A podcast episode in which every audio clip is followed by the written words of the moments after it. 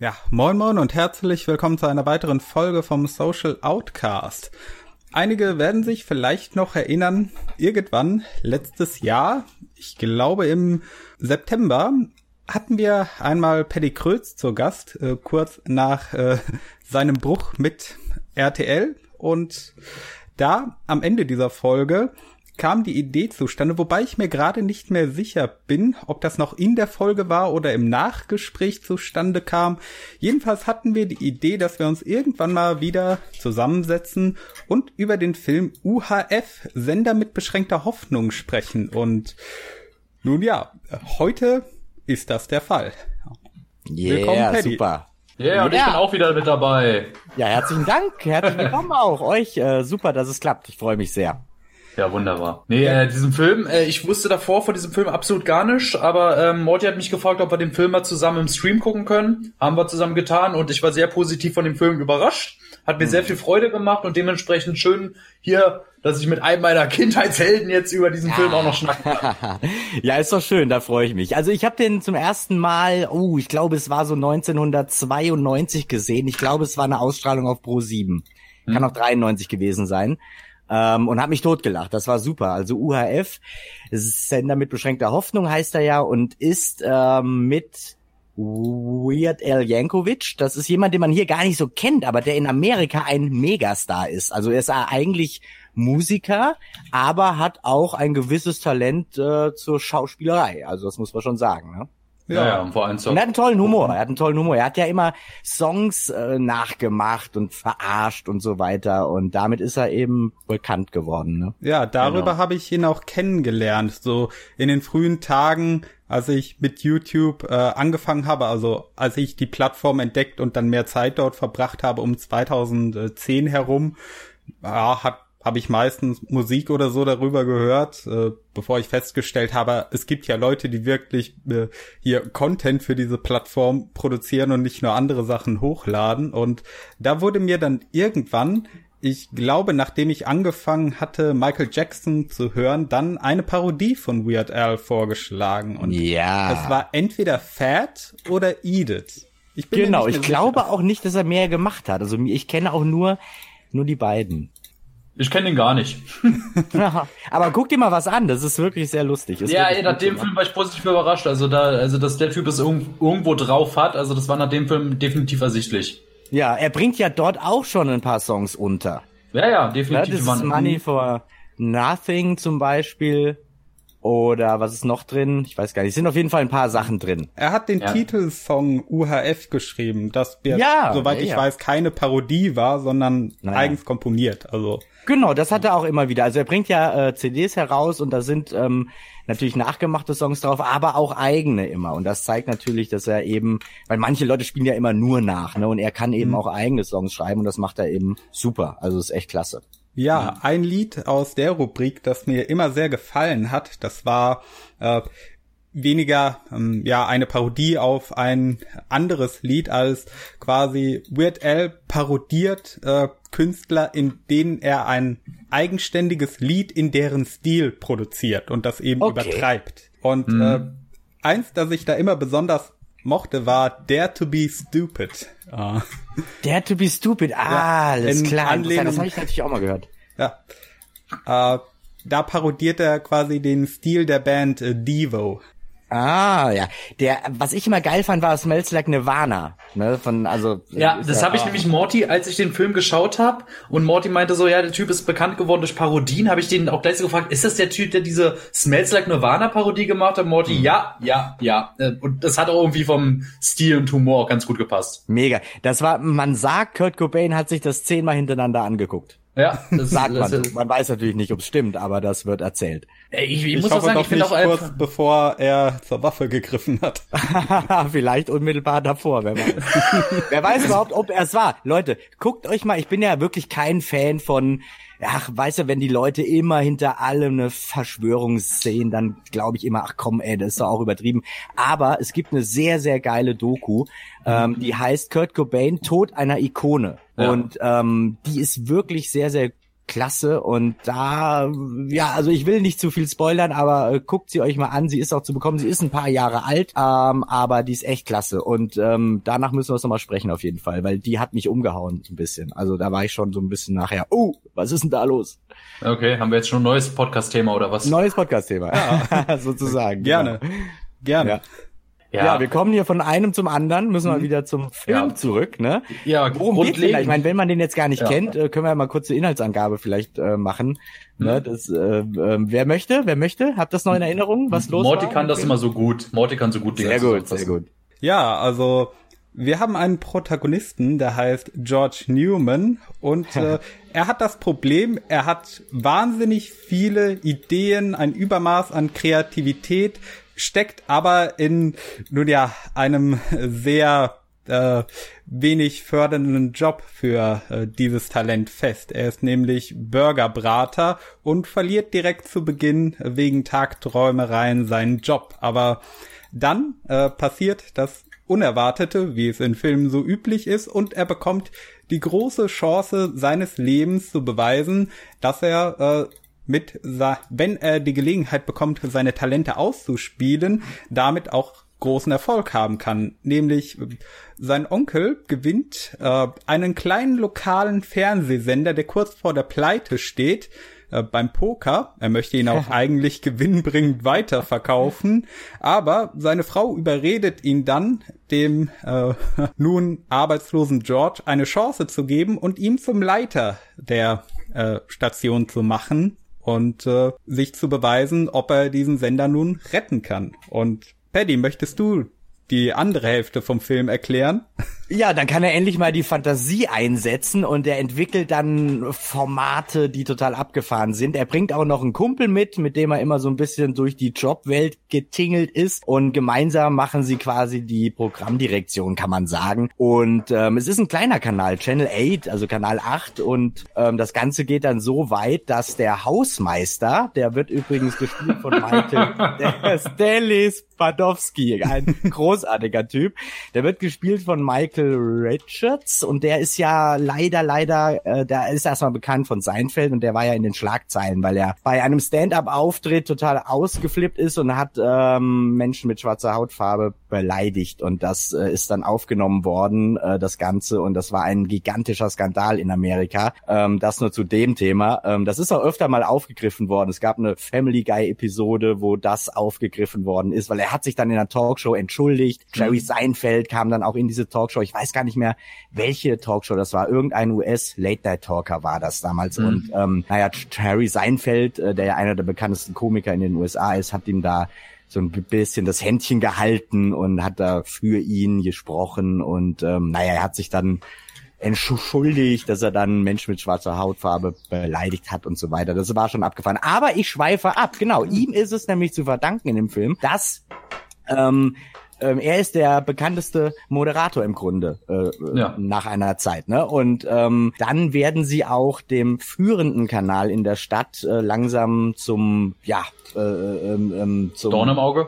Dorn im Auge, Dankeschön, Dorn im. Auge, 100 Punkte. Genau, ja, und so gewinnt äh, dieser kleine Kanal immer mehr Anteile. Und äh, ja, wie das Ganze dann ausgeht, dürfen wir jetzt natürlich nicht sagen, denn äh, eventuell gucken sich ja ein paar Leute den Streifen noch an, hoffentlich. Sag mal, wo ist der denn gerade unterwegs? Also wo habt ihr den denn angeguckt? Läuft der gerade irgendwo aktuell? Wird der irgendwo gestreamt? Ja, Morty hat ihn in DVD reingepackt und wir haben ihn über Discord geguckt. Moderne Technik macht's nötig. Möglich. Ah, okay, okay, alles klar. Ich dachte, ihr hättet den vielleicht irgendwie Amazon Prime oder irgendwas, keine Nee, Ahnung. nee. Das wäre vielleicht so ein kleiner Hinweis gewesen für die Zuhörer, ne? Nee, Also, leider nicht. Oder Morty, oder weißt du was? Ich weiß es gerade leider nicht. Da müssten Zuschauer selber mal auf die Jagd gehen. Ähm, ich hatte mir jedenfalls, als der Film äh, neu veröffentlicht wurde, äh, ein Mediabook mit Blu-ray und DVD geholt. Äh, Ui, edel, edel, ja. sehr gut. ja, und ich bin auch sehr zufrieden damit. Äh, steht eine Menge interessanter Sachen dabei. Ja, ist denn auch ähm, ähm, was drauf an Making of und sowas auf der Blu-ray? Oder ist da nichts dabei? Bonusmaterial, irgendwas? Also Bonusmaterial. Ich lese Genau. mal kurz vor. Audiokommentar von Weird Al und Jay Levy. Das ist der Regisseur vom Film. Und Äh, der Manager von äh, El Jankovic? Ja. Ja. Hinter den Kulissen entfallene Szenen, Musikvideo zum Titelsong UHF, Comic-Con, Podiumsdiskussion, The Wonderful World of Weird Al Yankovic, San Diego 2014, Original-Trailer, So Original-Teaser, deutscher Trailer, Re-Edit und ein 24-seitiges Booklet. Ah. Geil, das ist doch mal richtig schön, oder? Ich mag Ja. das immer nicht, wenn wenn irgendwas auf den Markt kommt und und da ist dann überhaupt nichts dabei, so an Extras und so. Äh, Die Blu-ray von äh, Meister Eder und sein Humuckel ist zum Beispiel ein äh, extremes Negativbeispiel. Einfach nur drauf geklatscht und sonst überhaupt nichts. Das finde ich richtig ätzend. Ja, das erinnert an die äh, frühen lieblosen Tage, in denen man alte ja, VHS-Aufnahmen quasi einfach auf Disc geklatscht hat und äh, Ja, die dann genau, von einem billigen Label auf den Markt geworfen wurden. ja, unfassbar eigentlich, oder? Unglaublich. Ähm, es spielen ja auch ein paar bekannte Leute mit. Ne? Einen haben wir ja gerade erwähnt. Ansonsten ist noch die äh, Schauspielerin von die Nanny dabei, Fran Drescher. Fran Drescher, die ist ja auch äh, ähm, ziemlich ähm, bekannt in den USA. Hierzulande kennt man sie ja auch durch die Nanny eben. Habt ihr das auch angeguckt mal oder, Äh, oder kennt ihr Ah, Das war Mr. ich- Sheffield. Ich war da in so einem Genau. Alter, ich, also ich wusste, dass es das gibt zu meinem Alter. Ich, ich hätte es damals auch gucken können, allerdings ich war damals noch irgendwie zu jung oder ich habe reingeguckt, habe es nicht kapiert, das war mir noch zu hoch. Also ich weiß, was es ist, aber geschaut habe ich es nie. Ja, ja, ja, ja. Es ist gut, es ist wirklich gut. Kann man sich gut angucken. Also Okay. es macht Ich habe Spaß, das ich. früher immer. oft gesehen. Also meine Mutter Ja, ja. hat das gerne geschaut, so in den Tagen, wo man noch äh, im Kindergarten war. Hm. Ja, Schön. und noch nicht wirklich Kontrolle darüber hatte, was man sich im Fernsehen ansieht, sondern äh, die Eltern waren halt noch am Drücker. Ja.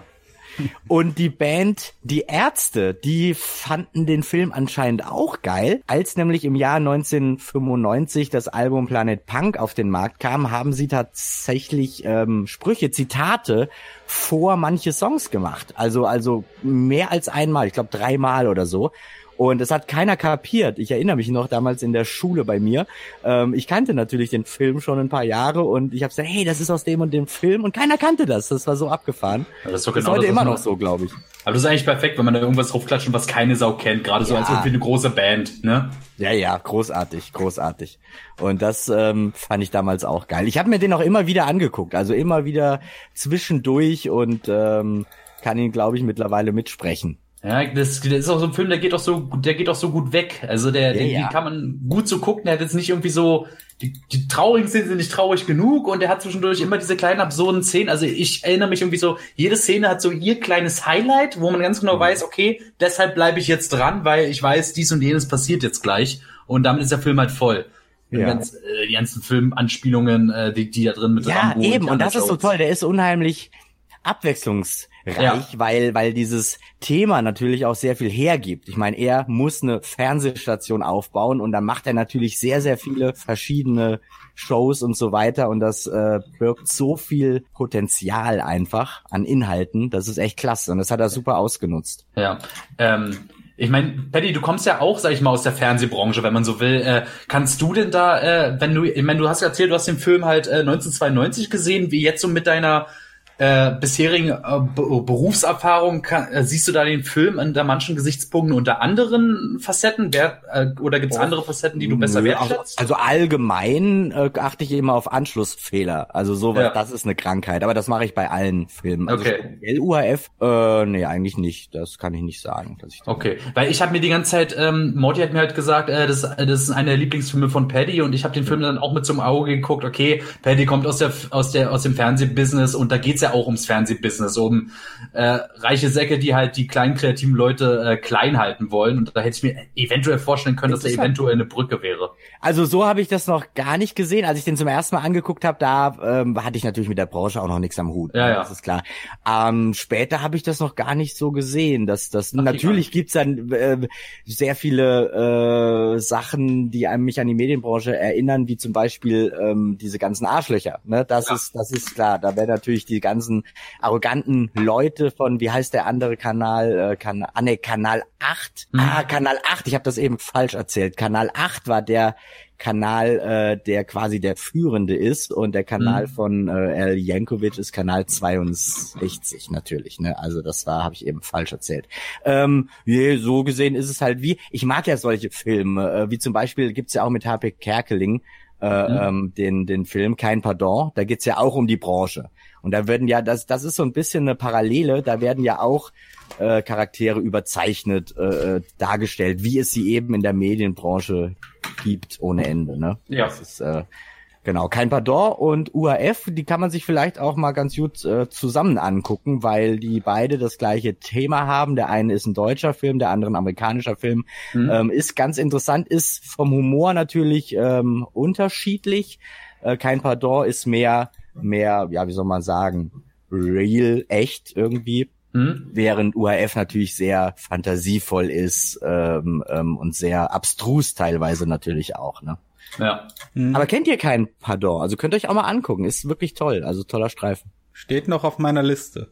Ah, ja. aber kennst du, kennst du zumindest. Ja. Irgendwann mal gehört, aber ja. dann auch wieder im Äther verschwunden. Man kennt es ja.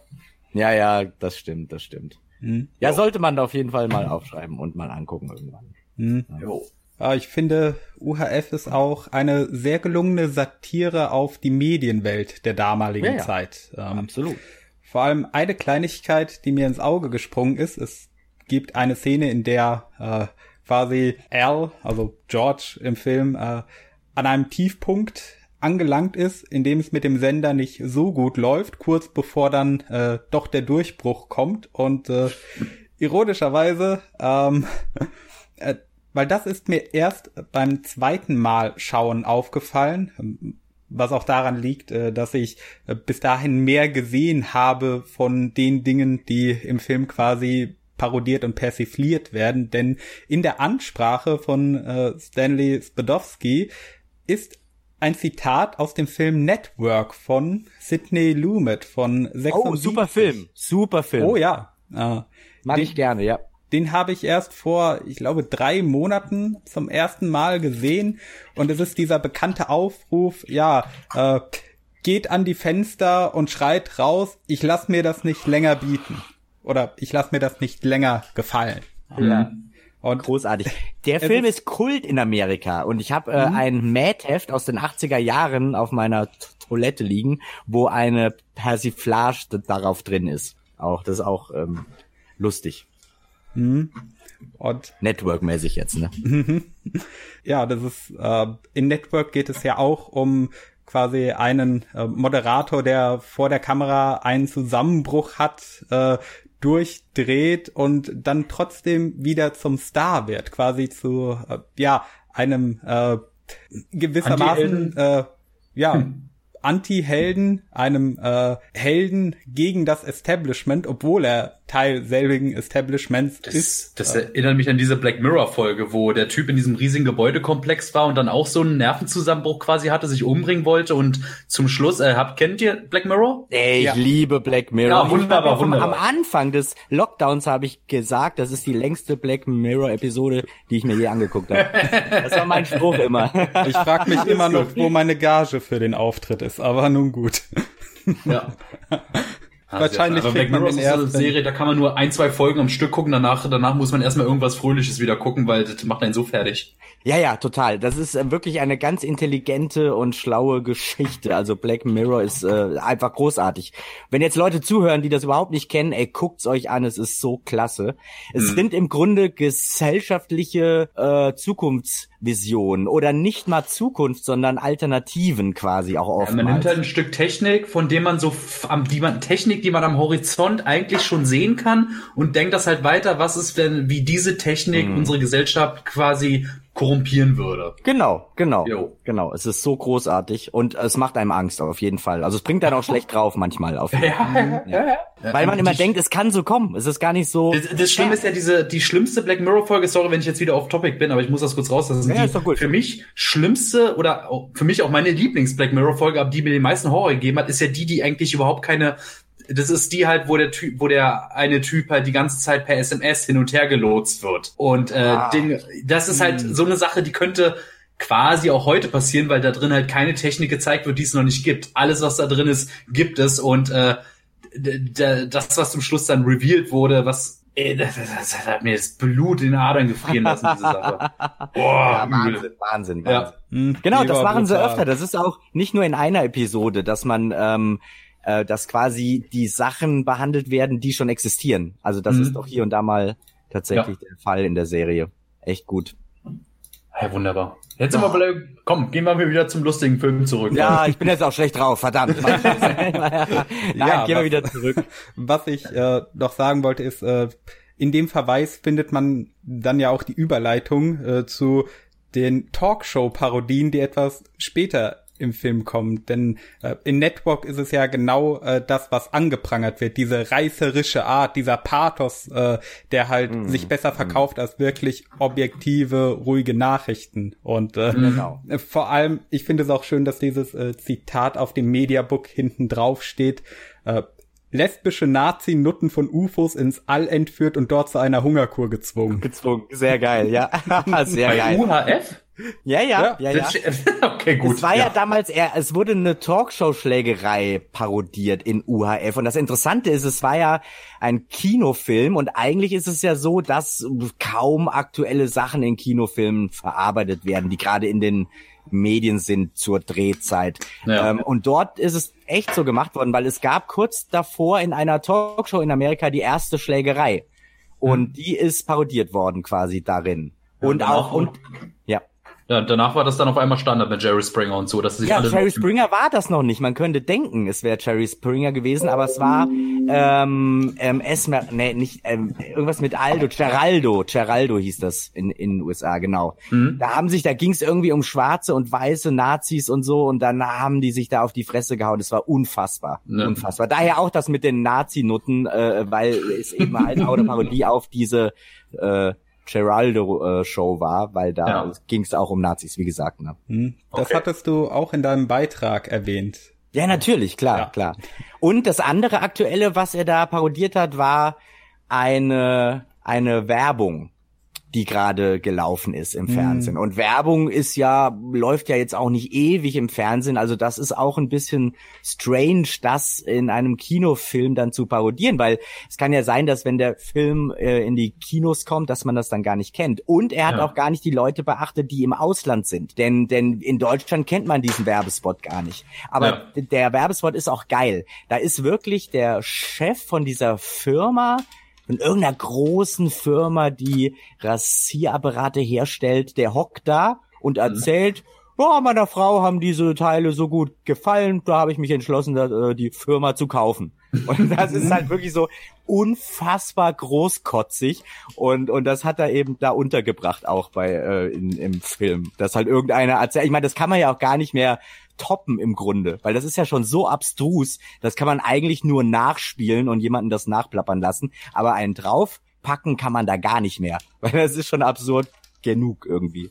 Ja. ja. Das war der Werbespot für die äh, Spatula City, also Bratenwender Genau, Bratenwender, City. Bratenwender City. Das war das perfekte Geschenk, wenn man mm. verliebt ist und so. Oh, Schatz, oh, mein Schatz, dieser wunderbare Bratenwender. Also das, das idiotischste, der idiotischste Artikel, den man irgendwie so kaufen kann. Oder der, nee, sagen wir nicht idiotischste, sagen wir der langweiligste. Mm. Der ist da so angepriesen worden. Bratenwender, ja. kaufen Sie Bratenwender. Und dann stürzen Tausende von Menschen in diesen Bratenwenderladen. Die haben auch nur Bratenwender. Ne? So, ein, so ein riesiges Kaufhaus voller Bratenwender. Ist so geil, einfach mega witzig. Ist die Marktlücke. Hm. Ist die Marktlücke, ja, ja, ja. So machen wir das. Ja, Großartig. Nee, also ich habe mich beim Humor von UAF äh, an vielen Stellen auch ziemlich an nackte Kanone erinnert. Total, gefühlt. total. Ja. Also ähm, dieses Handmade, so einfach mach, äh, lass nicht immer nur Witze mit äh, Sex und Nutten oder sowas oder Drogen, sondern mach einfach mal irgendwie beknackte Kostüme oder, oder lass einfach mal die Bilder sprechen. Genau, genau. El Jankovic, El Jankovic hat im ersten Teil von Nackte Kanone auch einen Cameo-Auftritt, äh, am Anfang Ach. direkt, am Flughafen. Ach. Da ist er äh, im Bild kurz. Ach, kick an. Okay, geil. gut. Also die kannten sich halt eben auch, ne? Ja, da haben sie sich, glaube ich, gegenseitig auch beeinflusst oder so. Ja, ja, total, glaube ich auch, ja, ja. Beide vom selben Schlag. Genau, genau. Am, am, am ikonischsten, also ich will jetzt nicht spoilern, aber sagen wir so, es kommt eine Rambo-eske Action-Szene und äh, Ja. wenn ihr, das, das, das ist das, so wunderschön, so Gewehr, unendlich Munition und die Kugeln haben die Sprengkraft von Granaten. So genauso wollen wir das haben. Ja, diese ganzen Persiflage oder Gandhi 2. Er hat die passive Gewalt satt. Er hat die passive Gewalt satt. Und dann ist er in so einem Laden und bestellt ein Steak. Ein Steak, aber blutig. Das ist so Er ist geil. kein das ist wirklich- das ist Kostverächter mehr. Eine eine großartige Idee. Und dann kommt er da auch in diesem Laden mit so zwei Mädels im Arm, äh, ähm, im Arm am und dann heißt es so, er ist auch kein Kostverächter, was so gar nicht passt halt zu Gandhi. Es ist wirklich richtig großartig. Ja, Ah, ich glaube, da allem habe ich den größten Lacher, oder? Ja, ja, das ist, das ist unfassbar. Das ist echt schwer, schwer zu toppen. Ich meine, das machen sie ja heute immer noch bei zum Beispiel Family Guy mit so äh, äh, die die äh, Jesus Christus 2 oder sowas, wo sie dann auch Ja. Jesus so als Actionstar gemacht haben. Das ist ja im Grunde eigentlich nur der Witz. Meinst du, Black Jesus gibt's ja auch immer da, oder Nicht Black das, war Jesus, das ich mein- American Dad? Das war da auch. Nee, das war bei Family Guy und das war die Passion Christi 2, wo halt, äh, wo halt einfach auch Jesus jetzt äh, krasse Autos gefahren ist, mit Waffen geschossen hat, Drogen genommen hat. ja, das machen sie gerne auch bei Family Guy. Ich mag das ja auch mega, ne? Großartig. Family Guy? Ja, Family Guy finde ich ist immer wie so ein Münzwurf. Also manche Folgen sind richtig gut und die anderen sind dann wieder richtig furchtbar. Also das ist ich, Ja, ist Naja. nicht alles geil, weil es gibt ja auch einfach eine Menge, ne? Aber unterm Strich würde ich schon sagen, geile Serie. Beauty. Was ich besonders am Humor von UHF noch schätzen kann, ist, dass auch diese parodistischen Szenen nehmen sich halt immer noch ernst. Man hat äh, ernste Musik. Es ist nicht wie bei vielen neuen, also neumodischen Komödien, in denen von Anfang an klar ist, so wie die Szene aufgebaut ist, ah, das soll jetzt äh, lustig sein, sondern äh, die Szene. Ja, du könntest halt rein switchen in den Film und würdest denken, du guckst wirklich einen ernsten alten 70er, 80er Jahre Actionschlock. Ja, und erst so nach und Ja. nach fallen dir diese kleinen Sachen auf und irgendwann kommt dann der Moment, wo du weißt, okay, das ist gerade nicht ernst gemeint, aber Ja, ich frage mich gerade, wie lange es dauert, wenn man wirklich den Streifen nicht kennt und mittendrin einschaltet, wie schnell, der, also ich glaube, das geht ziemlich schnell, weil die Gag, äh, der Gag, also die kommen ja wirklich alle paar Sekunden. Also es wird nicht lange dauern, bis man Mhm. checkt, was da abgeht, auf jeden Fall. Naja, kommt drauf an. Es gibt, äh, wenn man sich so auch so einen ganz alten Trash-Film oder so sowas anguckt, also da, da fragst du ja auch manchmal, ob das ernst gemeint ist oder nicht. Ja, also, ja, das stimmt, das stimmt. wenn man kommt, äh, ich denke, was ist typusabhängig. ja. Ja, ja. Und ich finde schön, Aber- dass dieser Film eben genau dieses Feeling solcher Trash-Filme hinbekommt. Ja, und es ist halt auch wieder dieses Ding, ähm, der Loser wird am Ende zum Helden. Das ist ja sehr, sehr beliebt Ja. auf jeden Fall. Und immer wieder schön. Ich find's klasse. Ich find's klasse. Ne? Mhm. Ein Humor. Also generell ist nicht so meine Trope, aber so in Komödien, du, das ist ein äh, ist ein herzallerliebster Film, da da können sie das ruhig machen und es kommt immer darauf an, so wie schafft es der Film, dass du dich auch für die Figuren freust. Also, Mhm. weil wenn das nicht gegeben wäre, dann wäre das halt ein bisschen dann Absolut. würde es halt nicht so funzen. Sowas braucht man. Ja, ja, sowas braucht man. Genau. So. Und das ist natürlich da optimal erfüllt. Ne? Also das ist echt, echt gut. Genau. Der Macher von Beavis und Butthead, äh, Mhm. Mike Judge, der war ein großer Fan Ja. und der ist hier gerade auf Wikipedia nachzulesen. Ähm, und bei Beavis und Butthead gibt's ja Burger World und das ist genau der Name, wo äh, El Jankovic und sein Kumpel am Anfang arbeiten. Ja, Und das stimmt, ist dann stimmt. quasi eine Hommage so ein bisschen. Und dann im hohen Bogen rausgeworfen wurde. Ja, Ah, von der, von der, wie hieß sie nochmal, die, die schreckliche, äh, die Vorgesetzte, die, äh, weiß gar nicht mehr, wie sie hieß, auf jeden Fall so, so eine mega fette, die schmeißt die dann da raus. Richtig gut. Ich sehe hier gerade nur schon wieder Conan, der Bibliothekar. Ey, Conan der Bibliothekar, großartig, großartig. Also am meisten habe ich mich eigentlich gefreut, äh, wie sie am Anfang versucht haben auf Krampf, also als er die auch auf seinem Kanal die den Kinder äh, die Kindersendung machen wollte, wie er auf Krampf versucht hat, äh, die Kinder zu unterhalten, komplett keine Ahnung hat, Ja. wie Kinder reagieren, aber so, ja Leute, wir machen das und dann irgendwann komplett deprimiert war und dann Und dann kommt einfach dieser Hausmeister rein, der keine Ahnung hat von nichts, aber einfach eine lustige Seele ist und dreht vollkommen auf und es und es eskaliert vollkommen. Mega ja. geil, mega geil. Und das Coole ist auch, wenn du mal hinguckst, äh, ähm, ähm, da hocken nicht nur Kinder im Publikum, sondern auch Erwachsene. Dann, wenn die Show so ein Erfolg Ja, ja, ist. klar. Das ist auch interessant. Da sind dann so ein paar Erwachsene auch drin, weil die es alle geil finden, ne? So, Ah, der hat ja auch, der hat ja auch eine Energie an den Tag gelegt. Oder mhm. wie Motti hast du erzählt, äh, der der äh, der Schauspieler, der leider im Film dann auch äh, während den Dreharbeiten verstorben ist, der der ah, der Typ mit den ganzen Trinidad Silva. Trinidad Silva, genau, genau. Da ist am Ende Nachruf. Hast du ja. den eingestellt? Nein, ich dachte, du hast den eingestellt. Wer ist das? genau, der hier tausend genau. Tiere bestellt. Ja. Das war, das sah 100 pro im Drehbuch anders aus. Also da wären noch äh, Sachen gewesen. Das stand auf keinen Fall so im Drehbuch. Das war 100 pro so, weil mit ihm keine Szenen mehr gedreht werden ja. konnte. Also gehe ich mal von aus. Man weiß es natürlich nicht hundertprozentig, aber könnte sein. Ja, sehr schade. Also ich muss schon sehr lachen, als wir auf einmal diesen Typen haben, der auf einmal anfängt, Tiere aus dem Fenster zu werfen.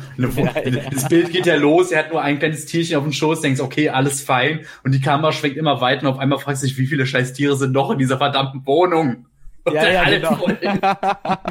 und dann schmeißt er eins am anderen aus dem Fenster. Da, da, da ja. kommt ja die nächste Lieferung. Ja, ich habe hier fünf, ich habe hier fünf Biber. Was habe ich hier Dachse, noch? Dachse, oh, oh diese. Dachse. Ich brauche, ich will, äh, verdammt, ich habe keine verdammten Dachse bestellt. Das ist, das ist auch eine Anspielung. Das steht jetzt hier nicht auf Wikipedia. Das äh, hatte ich damals für meinen Beitrag für Massengeschmack äh, recherchiert. Ähm, das ist so ein bekannter Ausspruch aus einem amerikanischen uralten Film und das ist immer wieder aufgegriffen worden. Ich glaube, es war Dachse. die Gehängten der Sierra Madre. Ja, so. irgend sowas. Ja, ja, ja, ja, ja. irgend sowas. Ähm, das ist auch so ein, so ein, quasi so ein filmischer Insider, kann man sagen. Mhm. Das ist in tausend Filmen aufgegriffen worden. Ja. Okay, ja, das sagt mir auch wieder nichts. Leider ein Ausspruch, der in der deutschen Übersetzt, äh, Übersetzung eher wenig Sinn macht, denn äh, Dachse im Englischen heißt Badgers und äh, mhm. Badgers äh, war, wenn ich das richtig im Kopf habe, in diesem äh, Western. Also ja. ich glaube, es war die Gehängten der Sierra Madre, aber wenn Leute es besser wissen, korrigiert mich gerne in den Kommentaren. Ähm, mhm. Da wurde Badgers eben als Synonym für äh, ja die Sheriffs verwendet, weil die tragen ja einen Stern, einen Badge, äh, eine Marke, mhm. deswegen Badgers. Die Badges ist der Film, ich habe es gerade nachgeguckt und da heißt es dann Badges, we don't need no stinking Badges. Das ist der Ausspruch. Ah, und der ist ah. natürlich ah. im O-Ton, im englischen Original, im Film exakt so ja. wiedergegeben. Ne? Na gut. Ich habe mich ja. das eh schon gefragt. Ich habe das ja lange nicht kapiert. Ähm, ich habe das so interpretiert, den Gag, äh, ohne das jetzt zu kennen, dass er ja tausend verschiedene Arten von Tieren hat und dann plötzlich die Dachse ablehnt, dass das irgendwie nicht zusammenpasst und deshalb vielleicht lustig sein soll. So habe ich es irgendwie ja. interpretiert, so ein bisschen. Ne? Ja, okay. Hm. Ja, ja, aber so geiler Gag ist es jetzt gar nicht. Aber äh, wie gesagt, es zeigt ja auch, dass es war ja auch ein anderer Gag deswegen. Hm. Es ist cool, dass man da, wenn man sowas, äh, wenn man einen Film so oft angeschaut hat und man nach dem hundertsten Mal dann immer noch solche Sachen äh, merkt und auf sowas stößt, äh, dann ist es immer wieder äh, ein klasse Gefühl. Ja, dann hat man den ja ein bisschen mehr verstanden. Genau, genau es ist ja in jeder Szene quasi, merkt man auch in jeder Szene, haben sich irgendwas anderes gedacht, komplett nur, also viele neue Sets oder die Sets wurden dann mit der Zeit auch immer größer. Also man merkt wirklich, das ist ein Film Liebe. Sehr viel Liebe steckt drin, Liebe zum Detail und einfach ja. Leute, die Bock hatten. Voll. Aber es ist leider nicht belohnt worden, denn der Film war kein Erfolg an den Kinokassen. Das war nämlich so, dass 1989 eine starke Konkurrenz im Kino war. Und somit ist der Film leider untergegangen. Und das erklärt natürlich auch, dass es keinen zweiten Teil gab. Denn wenn der erste irgendwie mhm. voll durch die Decke gegangen wäre, dann hätten sie bestimmt noch einen zweiten gedreht. Ja. Hm. Ja, aber heute reden Thema, noch ein paar Leute, heute reden noch paar irgendwelche Deppen in einem Podcast darüber. Irgendwas angeschaut. ja, ist doch schön. Ist doch genau, ist doch wunderbar. Ist doch echt klasse. Ja. Es ist ja auch immer noch furchtbar unterhaltsam, den Film anzuschauen. Also. Ja, und man muss sich das auch mal überlegen. Der ist jetzt, ähm, oh Gott, der ist jetzt 31 ein, Jahre. 31 Jahre alt, vor 32 Jahren gedreht. Also ist schon heftig, ja. Hm. Hm. Ähm.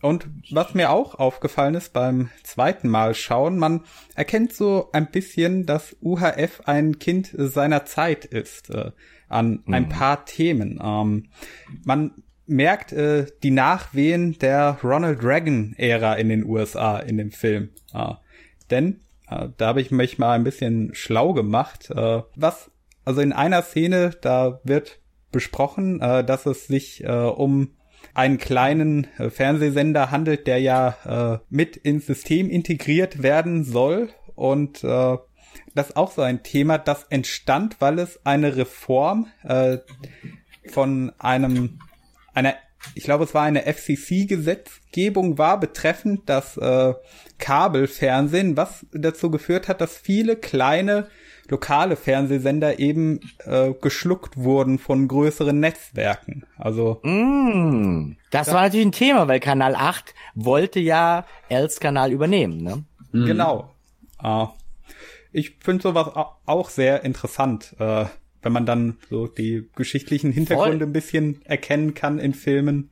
Absolut, absolut. Ja. Ich sag immer L, ich sag George, muss ich sagen. Ne? Sorry, dass ich L sag, so bescheuert. Kein Problem.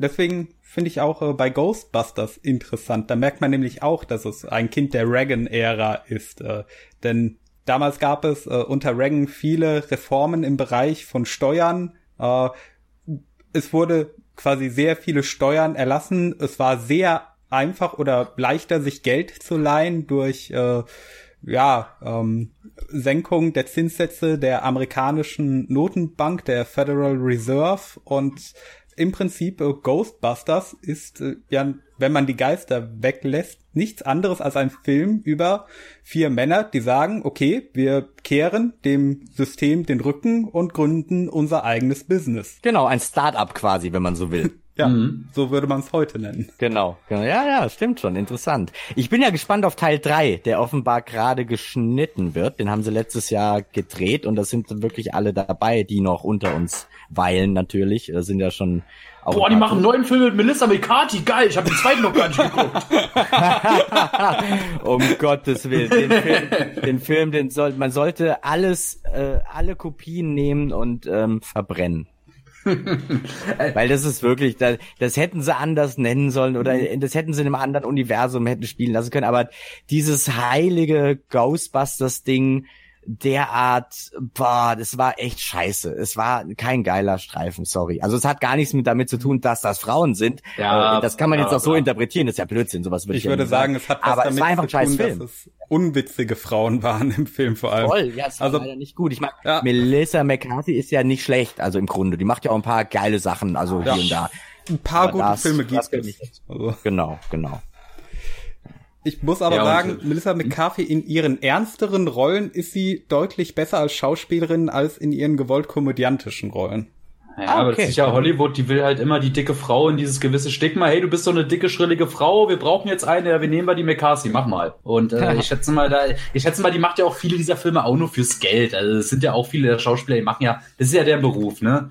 Also die haben vielleicht Bock auf den ganzen Scheiß, aber wenn die halt weiß, okay, sie mit der schrillen McCarthy kriegt sie halt die Brötchen auf den Tisch, macht sie, macht sie halt. Ja, so ist es ja oft, genau. So ist es ja oft. Da muss man auch ein gewisses Maß an Verständnis zeigen manchmal. Ne? Mhm. Wie Uwe Boll mal gesagt hat in Bezug auf äh, Jason Statham, er ist wie jeder andere Schauspieler, äh, erstmal ist er eine Nutte. Nutte. genau. Ah, ich mag Uwe cool. Boll extrem. Ich mag Uwe Boll, ich mag seine absolute Ehrlichkeit. Klar ist er irgendwo auch ein ja, abgewichster Hund, aber ich mag so Leute. Ich finde es, er zieht sein Ding durch und klar hat er hier und da auch mal große Scheiße gemacht, aber, aber er hat auch geile Sachen gemacht wie Postal und so. Und ich mag Uwe Boll extrem gern. Ich mag solche Leute. Ja, die einfach dazu stehen, was sie sind, ne? Voll, voll, voll. Ich finde das super. Ich finde das absolut Kann. klasse. Es gibt eine Menge Leute, die ihn hassen, dann so, so, äh, sollen sie ihn hassen, aber äh, der macht sein Ding, der zieht's durch, der ist immer ehrlich, der, also ich finde das geil. Der ist, der erzählt keine Scheiße, der sagt, was er der denkt. Man muss nicht immer einer Meinung sein mit ihm, aber man sollte das zumindest anerkennen, dass er einfach unabhängig ist. Das ist, glaube ich, der Traum von uns allen allen. Und er zieht sein Ding durch. Ich bin ein großer Fan. Also Daumen hoch zu Uwe Boll. Okay. Hm, unterschreibe ich. Ja, ja. Ich weiß von dem Typen zu wenig, als dass ich jetzt eine große Meinung hätte, aber. Nö, ist in Ordnung, ist in Ordnung. Hm. Ich habe auch, glaube ich, noch nie einen Uwe Boll-Film geguckt. Ich habe einmal angefangen, aber ich konnte es nicht aushalten. Ja, Postal, Postal geht Ja, das höre ich von allen, dass Postal gut sein soll. Das höre ich von allen. Also der Ohne steht Witz. eventuell noch auf der Liste. Ohne Witz, der geht äh, äh, wirklich, äh, ähm, äh, könnte man, also das ist der gleiche Humor. So rum, ja. Ist der gleiche Humor, ein ähnlicher Humor, ja. Von und was? er ist auch tatsächlich davon von UHF. Ach so, okay. Ja, absolut. Er okay. ist auch ins, äh, natürlich ist er von den Machern von Nackte Kanone, von dem ZAZ-Trio natürlich auch total inspiriert, weil mhm. Uwe Boll ist von denen natürlich großer Fan von Filmen wie Airplane, ne, die unglaubliche Reise Wer ist von dem Film kein Fan, kannst du Ja, das ist ja, ich finde diesen sperrigen deutschen Titel so scheiße, aber irgendwie ist er auch wieder so schräg, dass er zu dieser Art Film passt ja. einfach irgendwo. Ja. Also von daher alles in Ordnung. Mhm. Ja, der hat auch meinen Humor geprägt. Den habe ich mir, ähm, könnt ihr euch vorstellen, als, ach Gott, da war ich wirklich unter zehn auf jeden Fall, mit acht oder so oder, oder noch früher angeguckt und äh, mhm. immer wieder angeguckt und der hat wirklich meinen Humor geprägt. Hm. Wusstest ja. du, dass Airplane ein Remake ist?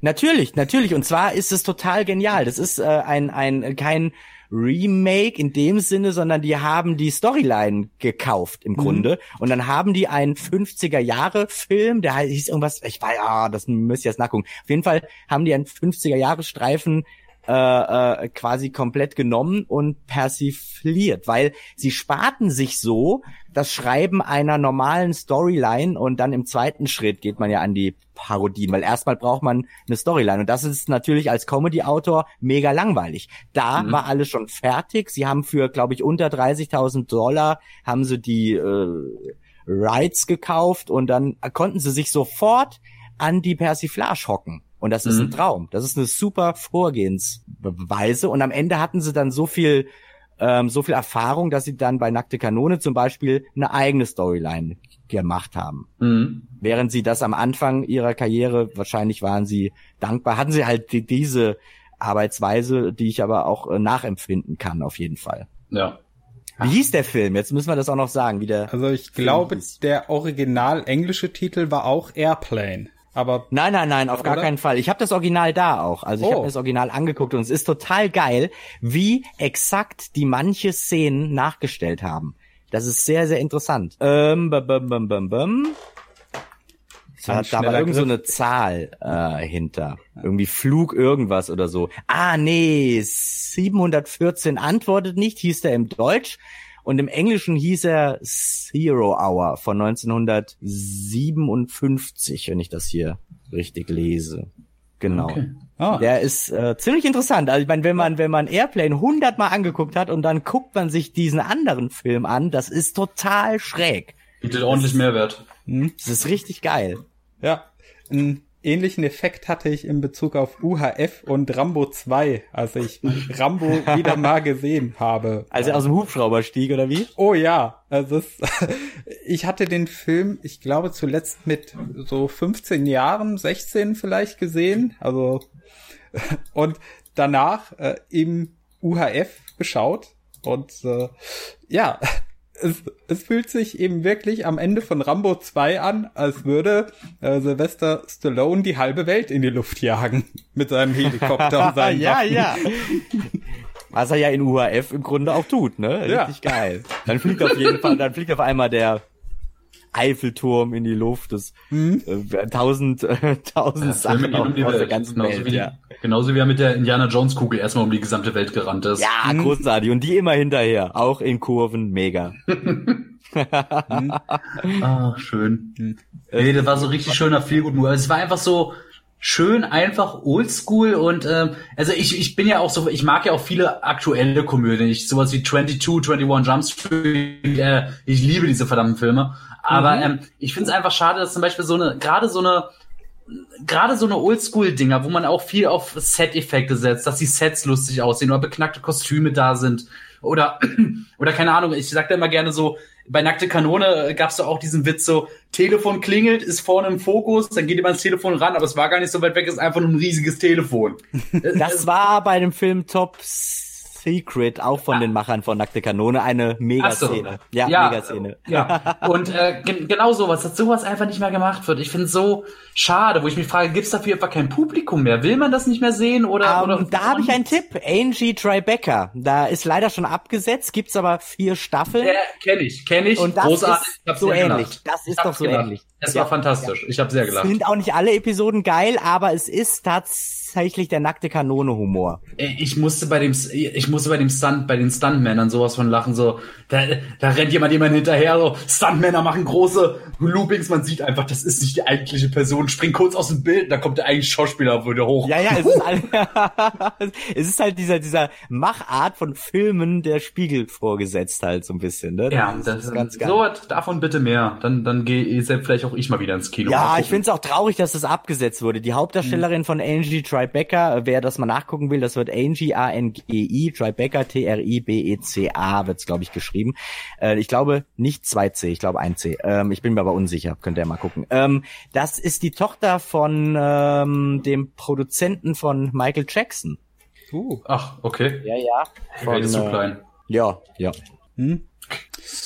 Ja, wird mit einem C geschrieben. Juti, dann wissen wir's. Oh, dann werde ich mir das mal gönnen, weil ich hatte davon noch nichts gehört. Genau, der Produzent von Michael Jackson heißt Quincy Jones. Ja. Wo kann man ja. das eventuell noch gucken, dieses Agent Tribeca? Äh, Agent äh, Tribeca ist erst vor zwei Jahren abgesetzt worden. Also oder drei Jahren. Das ist, ist eigentlich ziemlich, ziemlich äh, am Start noch. Ich weiß aber nicht, wo es in Deutschland läuft. Ich äh, habe mir das ähm, irgendwie anders ähm, organisiert. ja, same.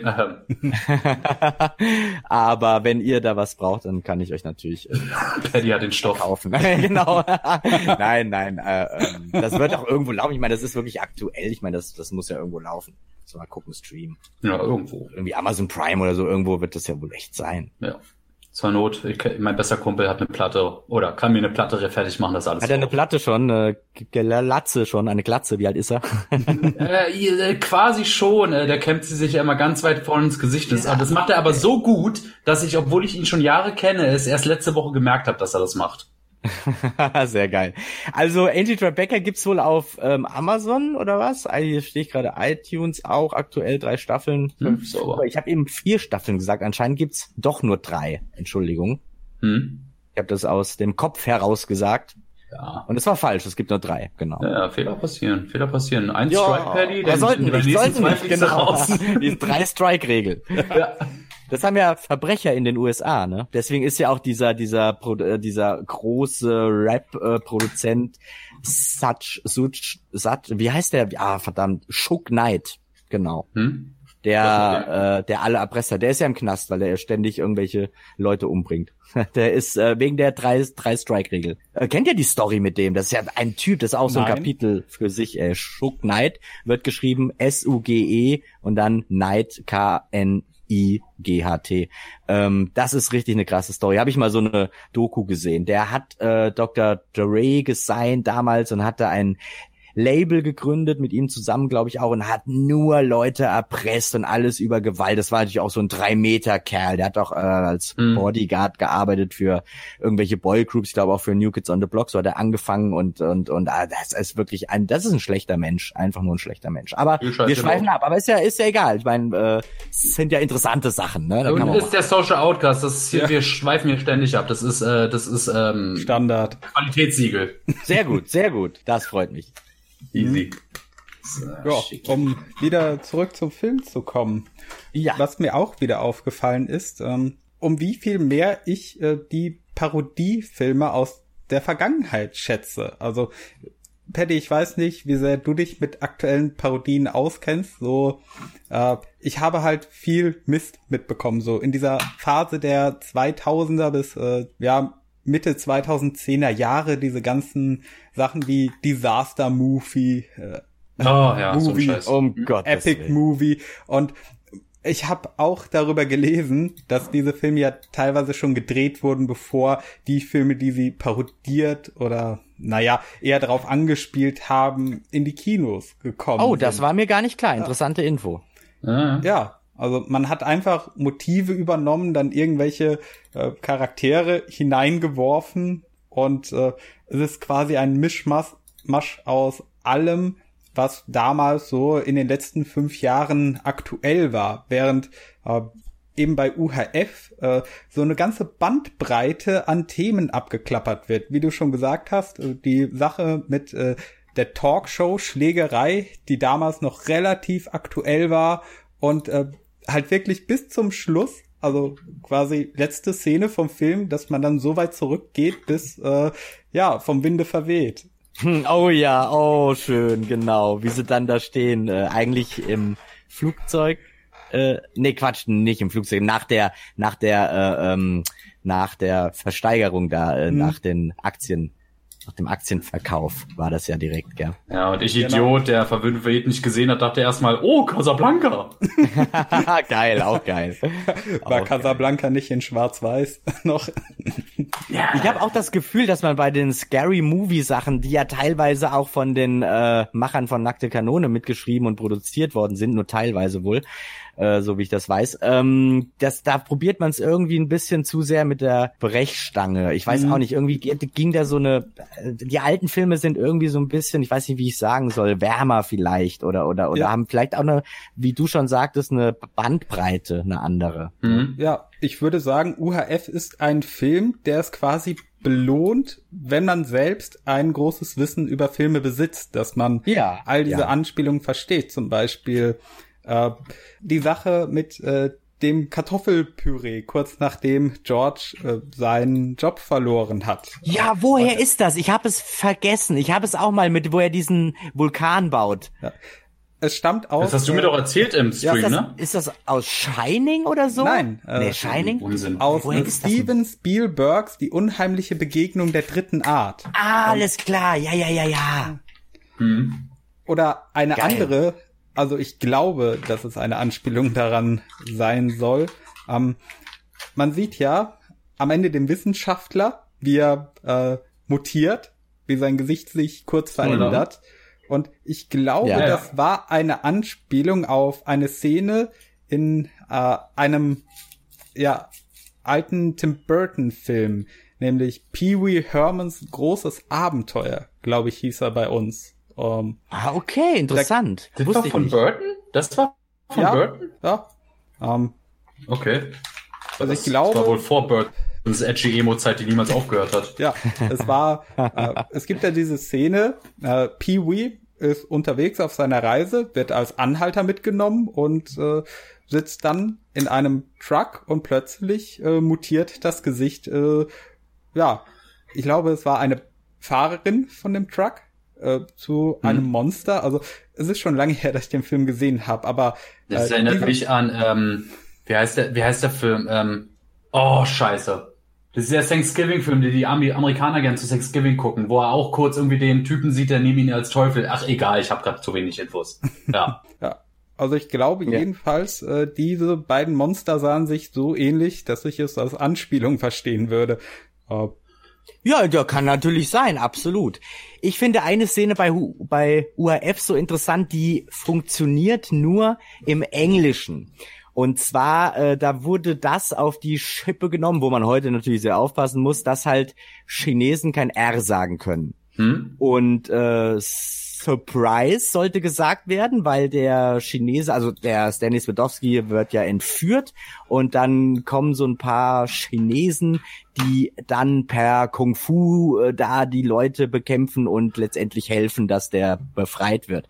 Und die kommen aus einer Tür und an der Tür steht Supplies. Das heißt so viel wie Vorratskammer. Mhm. Das steht an Türen. Und aber das Wort, das englische Wort Surprise hört ja. sich natürlich an wie Supplies, wenn äh, Chinesen das, das sagen. Ja. Genau. Und dann kommen die halt aus dieser Tür, wo Supplies draufsteht, Supplies und hauen alle um. Das finde ich auch so geil. Und das kannst du im Deutschen ja gar nicht machen. Das funktioniert ja gar nicht im Deutschen, ne? Okay, das, das ist wieder ein Detail, das mir bisher noch nicht aufgefallen ist. Ja, ja, großartig, finde ich richtig gut. Das ist mir auch beim hundertsten Mal angucken erst aufgefallen, wirklich, beim hundertsten Mal. Ja, aber da sieht man so die kleine Detailarbeit, wenn ein Film mit Liebe gemacht ist. Also das sind die kleinen Dinger, die auch die Spreu vom Weizen trennen von diesen, äh, diesen, ja, diesen Movie-Movies. Dies, äh, diese, es gibt ein paar gute Scary-Movies, aber diese ja, Disaster-Movie, genau. also ein Scheiß, genau. das sind ja die Dinge, wenn man schon hört, die Filme werden gemacht, bevor die Originale überhaupt draußen sind, dann einfach nur mach, mach, mach, mach, lieblos, mach. Genau, mach lieblos, lieblos. Und trotzdem Skript und alle, und die Dummen werden lachen und dann machen wir unser Geld eventuell und da, da, da ist halt keine Liebe, da ist keine Leidenschaft dabei. Kannst du ja nicht erzählen, dass der Regisseur hinter dem Film wirklich dachte, boah, geiler Witz, das wird es. Ist ein Problem der heutigen Zeit. Was Ja. wir seit 15 Jahren ungefähr haben, glaube ich. Also Mhm. das ist so ein bisschen diese Mentalität, das ist echt schade, weil die Leute, die das mit Herzblut machen, die haben es auch schwer heute, ne? Das ist gar nicht so einfach, sowas zu finanzieren und so, ne? Also das ist schrecklich, ja. genau, weißt du ja auch. Und das, das ist alles schon äh, schwierig, schwierig. Damals hatte man vielleicht auch mehr Mut. Heute ist alles so auf Erfolg raus und es muss funktionieren, ba, ba, ba. Damals hat man vielleicht auch mal das ein oder andere äh, riskiert. Ne? Mhm.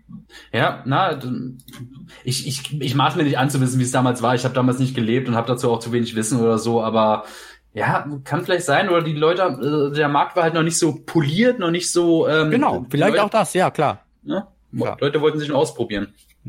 Vor allem damals hatte man ja nicht unbedingt die Möglichkeiten von Datenanalyse in Bezug auf äh, Filme und äh, Zuschauergruppen, wie man es heute hat. Teilweise Mhm. auch jetzt durch Streaming. Absolut, ja. Da hat man dann eine Truppe von 100 Leuten oder noch weniger, manchmal sogar noch weniger. Und die sollen dann stellvertretend für die ganze Zuschauerschaft sein. Das ist also diese ganze Marktforschung, da bin ich immer sehr empfindlich, weil das finde ich ein Haufen Scheiße. Das ist Ja. kontraproduktiv, das ist ekelhaft. Mhm. Hm. Oh, bei einem Also das Film, behindert die, die Kreativität halt ein bisschen, ne? Das ist ja, ja, die finden die aber scheiße. Ja, diese Testgruppe findet es scheiße, aber man, man schließt halt Mhm. von kleinen auf die, auf die großen. Ich finde grundsätzlich sowas kacke. Auch die Quotenermittlung und so. Das ist Mhm. alles richtig scheiße.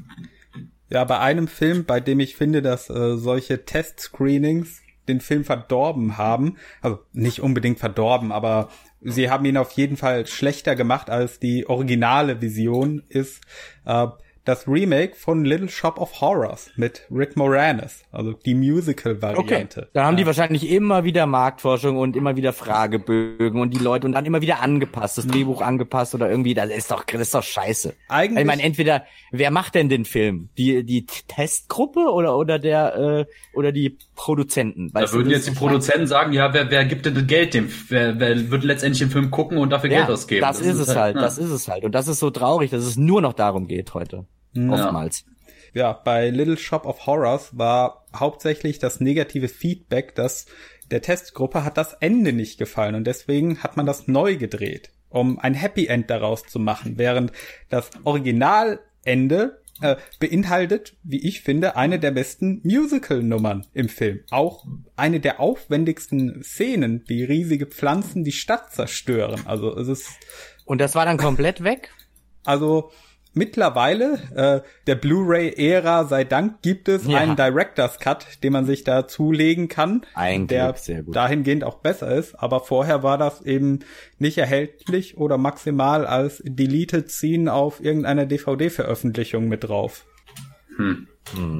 Naja, so läuft's halt leider. Ja, leider ja. Leider ja. Ja, das Ende von UHF kann man ja auch kurz sagen. Ähm, es ist so, dass dieser Harvey, dem der Sender gehört, der der Onkel war es, glaube ich, von von George, ähm, der hat ein bisschen Spielschulden und ähm, der verkauft den Kanal. Aber der Deal ist noch nicht abgeschlossen und so hat George noch äh, ein paar Tage Zeit und sie entschließen sich, Aktien zu verkaufen. Also alle Zuschauer können im Grunde eine Aktie kaufen und so wollen sie Kapital auftreiben, um die Schulden von Harvey zu bezahlen.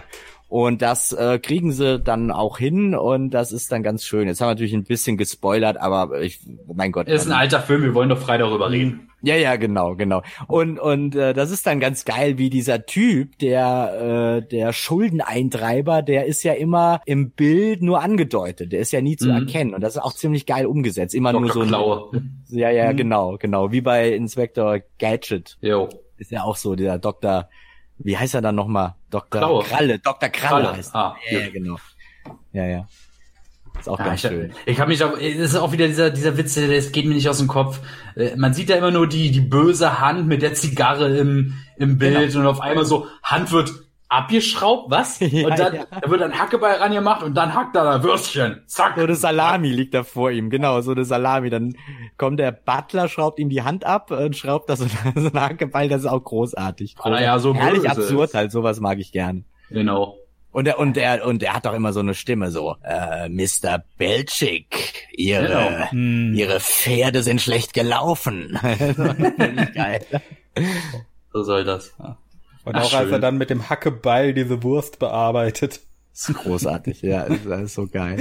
So. Und dann kommt er dann mit dem Auto angefahren und dann äh, steht George da mit diesen, ich glaube, das ist so, so eine so ein ganz niedriger Betrag. Ich glaube 10.000 Dollar war es, glaube ich, oder? Kann das sein? Also irgendwie das fand ich dann auch so ein bisschen doof. 75.000? Waren das 75.000? Oh, stimmt. Oh, das habe ich falsch in Erinnerung. Tausendmal entschuldigt. Ich hätte mir vielleicht nochmal angucken sollen. Äh, wo ich ihn hundertmal gesehen habe. Natürlich, 75.000 Dollar. Ja klar. Wie komme ich auf 10? Das war Schwachsinn. Kann ja gar nicht sein. Wäre echt Blödsinn. Genau, und dann steht er da mit dem Koffer und die, äh, ja, und, und geil ist natürlich auch dieser Charakter von Kanal 8 der Chef von Kanal 8, ein Mega-Arschloch und so geil dargestellt. Richtig gut. Ja, haben sie, haben sie gut gemacht, ne? Es ist ja. so, äh, ich mag's immer dann, wenn, ähm, wenn ein Film es schafft oder wenn, wenn ein Film seine Bösewichte so charakterisiert, dass ich mich immer noch mal kurz so zurückerinnern muss, warte, das ist nur ein Schauspieler. Feiere den Schauspieler dafür, dass er die Figur so hassenswert macht. Das ist genau. es. Weil dann, dann machen sie auch wirklich einen guten Job, weil, ne? Das ist ja das ewige Los von Schauspielern, dass es immer Leute gibt auf der Straße, die das nicht auseinanderhalten können. Immer wieder. Und also auch in, in, im Jahr 2020 noch nicht. Da wurde nicht äh, so der halbe Game of Thrones Cast auf der Straße schon angespuckt, weil die auf dem Game of Thrones so ein Arschloch gespielt haben? Ich meine, der ja, Joffrey oder Cersei. Ich habe da jetzt nichts drüber gelesen, aber kann ich mir sehr, sehr gut vorstellen. Sehr, ja. sehr gut. Höre ich auch immer wieder von Schauspielern. Also äh, finde, ach, die der arme Klaus Kinski, ne? Der war komplett falsch verstanden. naja, der nun nicht, ey. Der ja. nun nicht. Ed O'Neill hat das oft erfahren müssen, während eine schrecklich nette Familie noch na ausgestrahlt klar, Na klar, wurde. na klar. Das ist ja auch, der ist ja auch wirklich mit dieser Rolle verschmolzen. Also das war ja, also ist ja eine Genialität gar nicht mehr zu überbieten. Wenn man bedenkt, dass ursprünglich Roseanne Barr und Tom Arnold das spielen sollten und dann abgesagt haben, äh, finde ich das, äh, die wollten das schon absagen, El Bandi. Ne? Die haben schon Scheiße, unsere Wunschkandidaten ha äh, haben abgesagt und dann kam Ed O'Neill da rein und allen war sofort klar, das ist El Bandi. Das, weil ich, ich kann das nachempfinden, wenn die, Kandidaten, an die man denkt, wenn man die Drehbücher schreibt, in dem Fall wahrscheinlich beim Piloten, äh, wenn die dann absagen, das ist dann, dann hat man keine Lust mehr erstmal. Und dann denkt mhm. man, da kann jetzt kommen, wer will, diese diese Lücke kann eigentlich nicht gestopft werden, ne? Und aber im, im also bei El Bandi war es der Wahnsinn. Wahnsinn. Ja. Bess, habe ich dir schon mal gesagt, dass ich dich liebe? Nein. Gut. Ach, ich liebe es. Auch diese, ich meine, die, die alle, eine der geilsten El Bandi-Episoden ist natürlich die mit den Außerirdischen, wo seine stinkenden Socken als Treibstoff äh, dann dienen, die, die ist auch großartig. Ja, ich habe damals, äh, als ich, also ich habe von Schreckliche Familie äh, viel zu wenig geguckt, auch wenn ich es ja. immer gemocht habe. Das Problem war einfach, früh morgens, als ich kleiner war, ich wach auf, mache einen Fernseher an, um wach zu werden und muss dann gleich zur Schule gehen. Und ähm, das Ding ist einfach, dieses Intro hat einfach diese Streicher am Anfang. Und wenn du morgens mit diesen Streichern geweckt wirst, das ist, das ist, als würde man mit einem Maschinengewehr auf dein Trommelbell schießen. Ring, ring, ring, ring, Da war ich dann erstmal wieder tot. Heute guckt man das an und denkt, ja, cool irgendwie, aber die hatten derarte Probleme damals. Also die ganzen Konservativen sind ja, die sind ausgeflippt. So, ja, die Familien darf man doch nicht so darstellen. Und das ist ja immer diese konservativen Arschlöcher. Das war näher an der Realität als alles andere. Immer dieses etwas darstellen, heile Welt und so. Ja, es ist nicht heile Welt in den Familien auf der Welt. Das ist einfach so. Und, und, und das hat man nie beachtet. Und das geht so schwer in die Köpfe, in, in, in die Köpfe dieser Konservativen, dass das ja eigentlich wirklich näher an der Wahrheit ist. Im Grunde. Mhm. Ne? Ja. ja. Das war ja auch eine entscheidende Wende in der Darstellung der äh, ja, typischen Fernsehfamilie der äh, damaligen amerikanischen Fernsehlandschaft in den 90er Jahren. Das dann genau, eben Weg für jede den, Menge frei gemacht. Ne? Ja, dass dann mit den Bundys und den Simpsons so eine Wende angefangen hat. Genau, Im Vergleich genau. Zu früher, äh, ja, Happy Days oder ähnlichen Serien. ah, dieser Song, jetzt habe ich ihn im Kopf. Den Streicher? Monday, Tuesday, Happy Days. Irgendwie so. dieser, dieser Happy Days Song, der ist auch ja. so catchy. Der ist mega catchy. Mhm.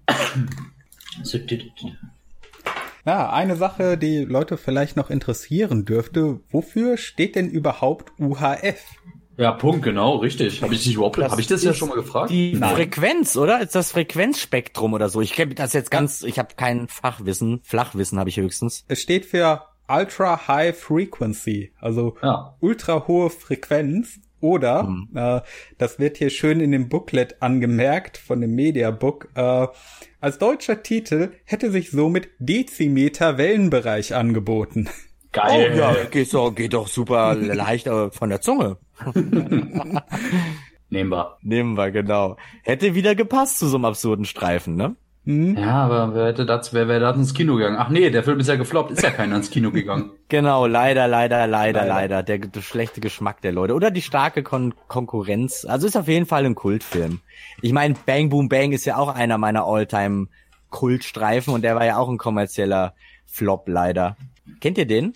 Ähm, wurde mir, ich hatte den mal hier auf CD, die CD habe ich verbummelt, Freunde haben Nein. immer wieder geraten, ich muss den gucken und äh, ich weiß, der soll toll sein. ich war letztes Jahr auf dem 20 Jahre Treffen. 20 Jahre Dreharbeiten um und da hab da alle interviewt und so. Das war ein Traum, weil ich liebe diesen Streifen, ich liebe ihn.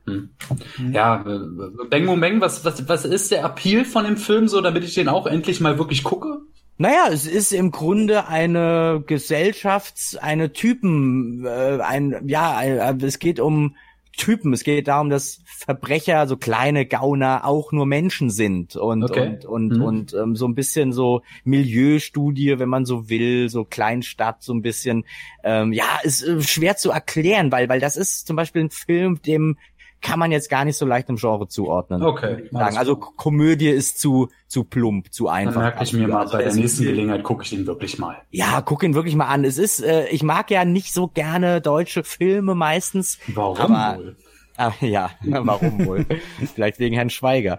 Ähm, äh, aber der ist wirklich super klasse. Also Peter Torwart, äh, der Regisseur, ich finde es immer traurig, dass seine Sachen aufgrund dessen, weil er keine Marketingmacht hat, äh, immer so ein bisschen an der am Mainstream vorbeigehen. Also ich würde ihm mal einen kommerziellen Erfolg wünschen, einfach. Mhm. Ne?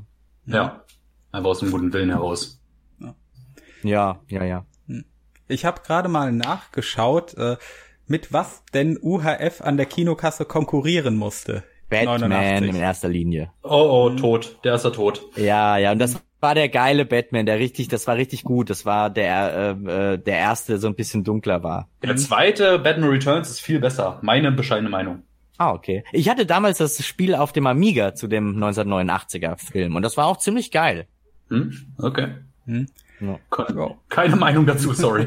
Was lief denn noch damals? Ähm, also laut der Webseite kino.de Filme 1989, Ariel die Meerjungfrau, Pretty Woman, Club der Toten Dichter, Ey, Wilde Orchideen, Harry und Sally, äh, Star Trek 5, Mhm. Immer Ärger mit Bernie, Havers, Sex, Lügen und Video, Hitler Junge Salomo, guck mal wer da spricht, Indiana Jones Hitler letzte Salomon habe ich mir noch angeguckt neulich, witzigerweise, ja.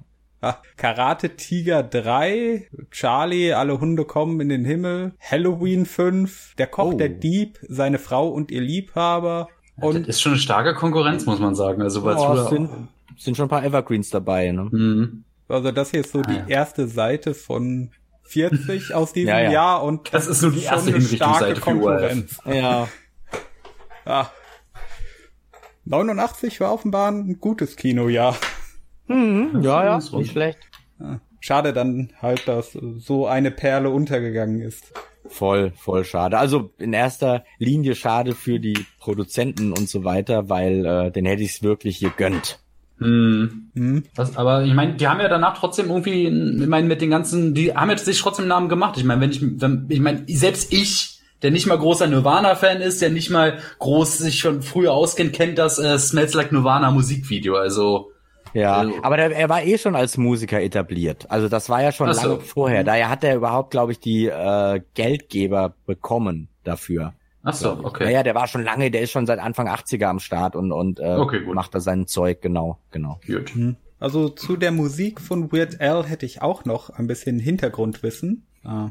Oh ja, erzähl. Denn ähm, seine Parodien, die lässt er sich ja dafür die originalen Lieder lizenzieren. Damit er das machen darf. Und äh, ja, weil er sie sehr abändert, genau. Ja. Das ist kein eins zu eins äh, Nachspielen, genau. Genau. Cover-Songs wären ja machbar. Auch in dem Fall Genau. würde dann natürlich Geld an die Produzenten gehen, aber wenn man was abändert, muss man vorher quasi eine Lizenz einholen, um das machen zu dürfen. Und nun ist es so, äh, in Amerika ist das äh, Zitatrecht ja noch mal ein bisschen weiter gefächert als bei uns. Ähm, da heißt es auch nicht äh, Zitatrecht, sondern Fair Use, also fairer Gebrauch. Äh, Da fallen auch Parodien, äh, Remixes und dergleichen darunter. Und äh, eine Bedingung allerdings ist, dass äh, der Inhalt muss transformativ in Bezug auf das Original sein. Ah, also Was heißt das transformativ in dem Fall? nun, ich, äh, das muss im Einzelfall vor Gericht entschieden werden, aber äh, Entscheidung, die es halt gab, ist, dass äh, das reine Zusammenschneiden vom Fremdmaterial, dass daraus eine neue Wirkung entsteht, also sagen wir mal YouTube-Kacke zum Beispiel, man schneidet irgendwelche Videos zusammen, so dass die Leute, die reden, irgendwas total Beklopptes sagen. Äh, Ähm, eben kurz, kurz, kurz Eigenwerbung. Ähm, man könnte richtig easy von so einer gewissen Webserie Folge 1 bis 1 bis 7 als YouTube-Kacke machen, weil es keine Lippenanimation gab. ich sag's mal, ja. Ja. Ja, also das würde darunter fallen und äh, bei dem, was Al macht, äh, hätte ich einen guten Vergleich äh, mit zwei Liedern von ihm. Ähm, es gibt ja von Madonna Like a Virgin und Al hat daraus gemacht Like a Surgeon. Äh, Genau. es ist quasi dasselbe Lied, derselbe Rhythmus, aber mit einem anderen Text. Äh, Ja. und dann gibt es noch etwas neuer von ihm, äh, Lady Gaga, äh, Born This Way. Daraus hat er gemacht Perform This Way. Und die Sache ist, der Text von Like a Surgeon nimmt keinen Bezug auf das Originallied, außer dass er die Musik verwendet. Während äh, zum Beispiel Perform This Way ähm, Bezug auf Lady Gaga nimmt, indem er quasi äh, den Liedtext darauf umgemünzt hat. Äh, ja, guckt mal, ich benehme mich äh, so verrückt. Äh, ja, ich performe nur in dieser Art. Guckt, äh, ich trage hier meinen Rock aus. Äh, ja, echt Fleisch. Äh, also, dass der neue Ja. Text auch Bezug auf Lady Gaga selbst nimmt. Und das würde unter transformativ fallen, äh, soweit ich verstanden habe, während es bei Like a Surgeon eben nicht der Fall wäre. Interessant, kannst du mal sehen. Da geht's dann halt eben auch um Kleinigkeiten, natürlich. Und das ist nicht so einfach, deswegen gibt's auch immer wieder Verfahren. Ne? Ja, ja. Ich versuche sich ja gegenseitig gar nichts mehr zu gönnen. Also, Ja. ist ja nicht mehr nur ein Kampf Aug um Aug, Zahn um Zahn. Verfahren um Verfahren. Ja. Aber eben zur Sicherheit äh, lässt Weird Al sich die Originale immer lizenzieren. Er hat ja auch mittlerweile so einen Namen, dass er selbst die Größten der Pop-Historie äh, das als ein Lob empfinden und also ich glaube, dass da kaum jemand ablehnt, ehrlich gesagt, weil er ist schon eine Institution so lange dabei und wenn er bei jemandem wie Lady Gaga anfragt, dann fühlt auch die sich geehrt, glaube ich. Hm. Ja, apropos Vorlagen, ähm, wie ich gelesen habe, im Fall von UHF, äh, da gibt es ja die Parodie äh, Beverly Hillbilly auf äh, Money for Free von Dire Genau. Straits und Genau. bei dem Gitarrenriff der neuen Version für äh, UHF hat Ja, tatsächlich geil. einer der Musiker von Dire Straits mitgearbeitet. Ich weiß, das ist eine sehr, sehr geile Aktion. Er hat gesagt, Mark Knopfler hat gesagt, ja, kannst du machen, aber nur, wenn ich das einspiele. Also er hat es, so wie ich das nachgelesen habe, jetzt aus dem Kopf heraus, als eine Bedingung angesehen, dass er äh, das darf. Nur wenn er es einspielt eben. Hm.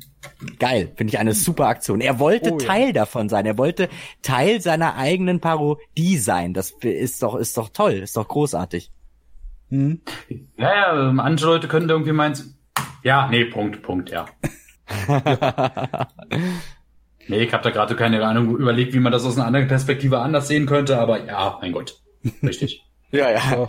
Wie kommst du denn mit deiner Auftragsarbeit voran eigentlich? äh, ich ich gerade parallel äh, ganz gut. Ich mache gerade hier für den Gore-Minister. Ich zeichne gerade den Gore-Minister quasi. Ich bin gerade dabei, seinen Schritt zu zeichnen. Ach, das ist schön groß, ich wunderbar. kenne den. Ach, den kennst du ja wunderbar. Ja, ich Der, mochte der hat sich den. ein paar Sachen angeguckt und hat ein paar sehr nette Kommentare geschrieben und ich habe Ja. auch ein paar Sachen von ihm angeguckt und äh, Ich mache gerade ein Musikvideo Äh, für den, deshalb muss ich den gerade zeichnen. Schön, Ja, doch, schön. doch, das wird, das Ja, wird äh, ganz ordentlich. Ja, wir haben uns nie persönlich gesprochen, aber wir, wir schreiben uns. Ja, Grüße an Gorminister, alles klar. Genau, gehen raus, auf jeden Fall. Richte sie mal aus. Ja, sehr lustig. Ja, die Welt ist mal wieder klein. Hatten wir heute nicht zum ersten Mal das Thema. Gruselig, ne? Ja, ich würde mal fragen, habt ihr noch was zum Film oder wollen wir dann äh, zum Ende kommen? Ich denke, wir haben jetzt Ja, ist alles geredet. gut. Ich habe auch Hunger langsam. Ich gehe gleich mal mir was zu essen holen und das ist doch super. Haben wir doch über eine Stunde gemacht mit ein paar geilen Infos. Ja. Jawohl. Würde ich auch sagen. Kam was Gutes bei rum, kann sich sehen lassen. Ich Ja, ja. bin durch für meine Seite. Ich ja auch. super. Schön. Dann herzlichen Dank an euch. Äh, War sehr spaßig, war toll. Ja. Ja. Wünsch was. Hat mich Geil. gefreut, dass du wieder dabei warst. Ja, gerne, gerne, kein Problem. Und das nächste Mal äh, Kurt Cobain tot einer Ikone. Okay, gut. Merken wir Gerne. uns. Merkt man, können wir im halben Jahr nochmal sprechen. Sehr schön. Sind wir dabei. Ja, Sind wir pünktlich zu dabei. Weihnachten dann. Das wird prima. Zur gleichen Zeit ist noch eine Doku von Kurt Cobain gekommen, der hieß irgendwie, die hieß anders. Deswegen achtet, wenn die Zuhörer auch suchen wollen, auf Tod einer Ikone. Ne, das ist ähm, das Ding.